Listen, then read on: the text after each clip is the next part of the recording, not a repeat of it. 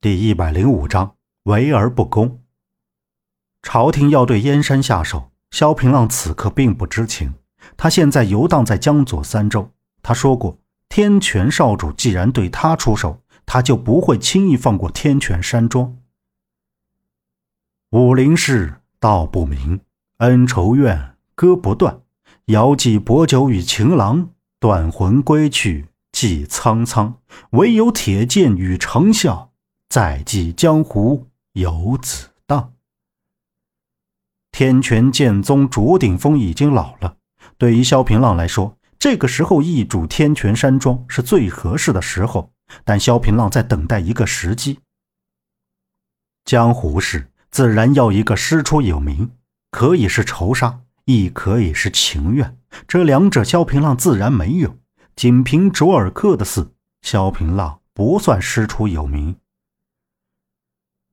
江左三州是秀州、常州、楚州，离惠州不算远。萧平浪先在秀州住下。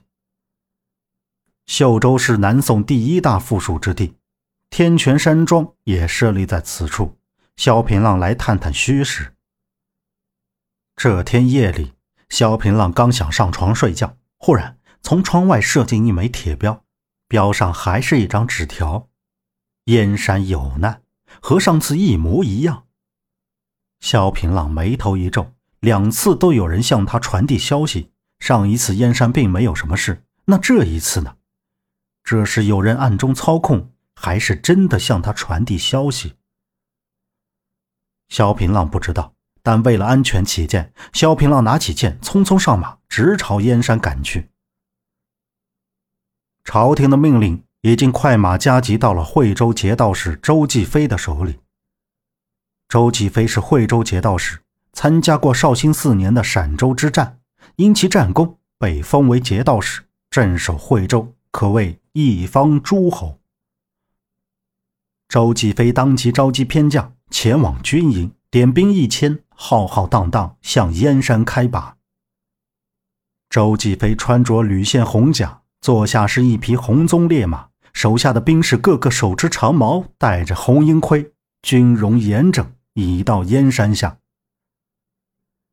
周继飞扬起马鞭，对兵士道：“朝廷有令，捉拿虚无空和宁华泽，其余燕山弟子囚禁山上，待皇命到达，另行决断。”燕山派已经知道朝廷下令捉拿掌门，所以一众弟子都做好战斗准备。燕山殿内，虚无空看着燕山列祖列宗的牌匾和画像。跪下来请罪道：“燕山各位仙师，弟子无能，没能替你们保留燕山一脉，弟子有罪，悟空向你们赔罪了。”虚无空向画像叩了三首，他拿起剑就走出门外。宁华泽站在门前，静静的等着他。虚无空拉着宁华泽的手。两人会心一笑，在生死离别面前，两人都很坦然。夫妻能够同生共死，是一件多么幸福的事儿。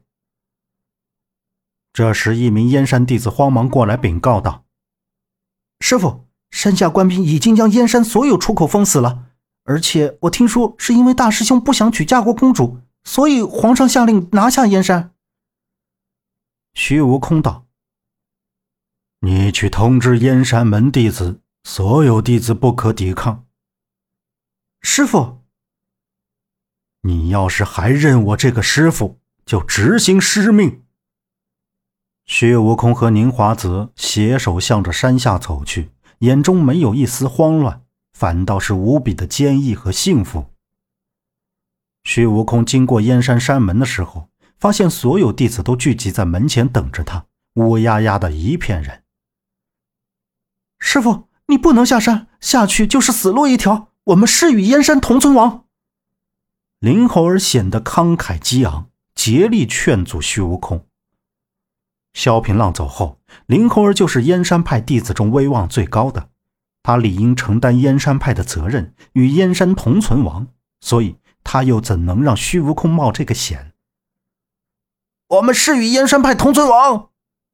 所有燕山派弟子纷纷拔出剑，发出震耳欲聋的声音。他们已经做好了死亡的准备。虚无空看着手下的弟子，很欣慰，但他是一派掌门，不能让整个燕山派承担风险。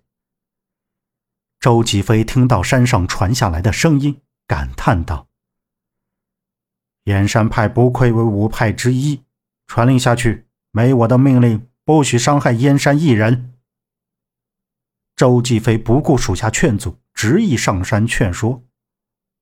作为惠州最高的统帅，他深知燕山派的强大，同时也叹服虚无空的为人，所以他甘愿只身上山劝降虚无空。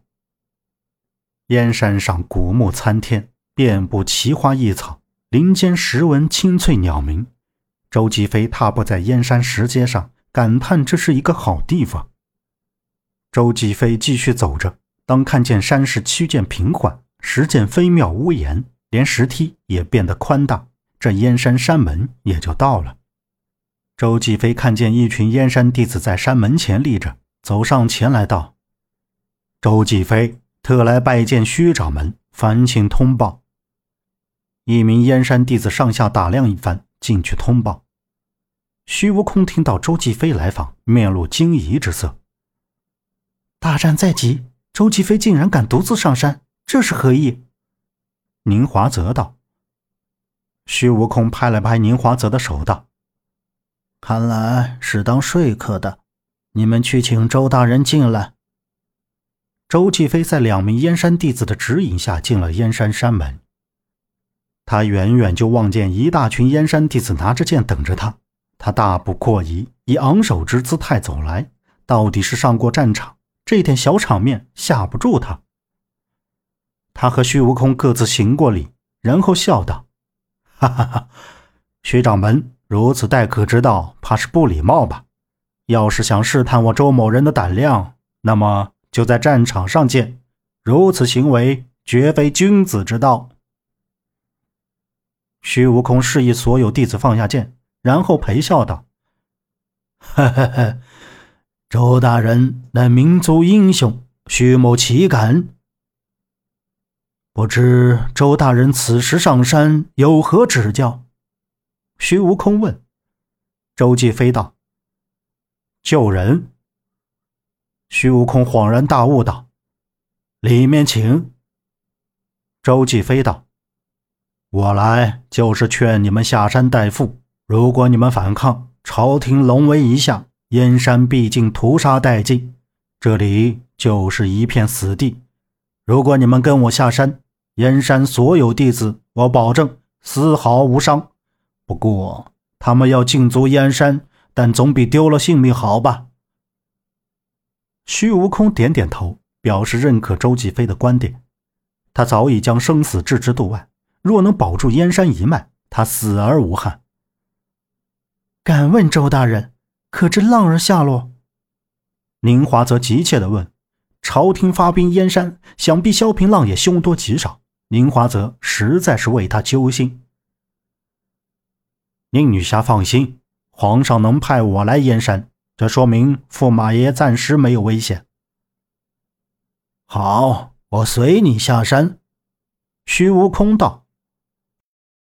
本集播讲完毕，感谢您的收听。